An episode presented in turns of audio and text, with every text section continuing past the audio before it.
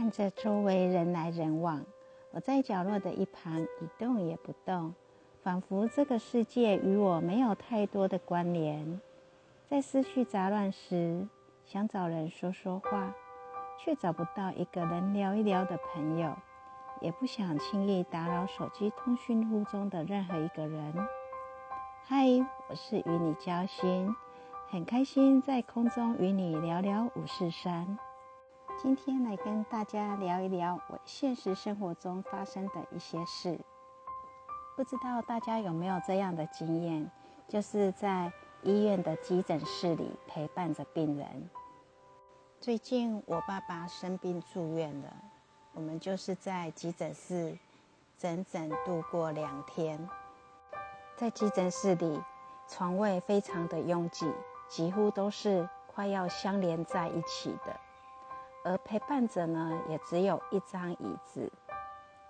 说真的，在急诊室里，病人是无法好好养病的。那陪伴者呢，更是惨，他只能坐在椅子上。根本想睡也不能睡，想休息也无法休息，因为到了晚上几乎都是非常精彩的。不知道住院的老人家是不是都会有夜晚恐慌症？只要到了晚上，他们的出逃就很多，常常搞得护理师们人仰马翻，然后呢，家属呢也不知该怎么办，无所适从。像我爸的状况算是比较轻微的。他只有看着点滴，然后一直问我说：“点滴到底有没有在滴呀？你去叫护士来把它调快一点，我要回家。”这是我爸的状况，但是其他床位的病人那就恐怖了，一下子就我要尿尿了，赶快来带我去尿尿。明明他就包着尿布啊！哎呦，你不要打我啦！你在干什么啦？其实。护理师只是帮他翻个身，他就会说护理师打他。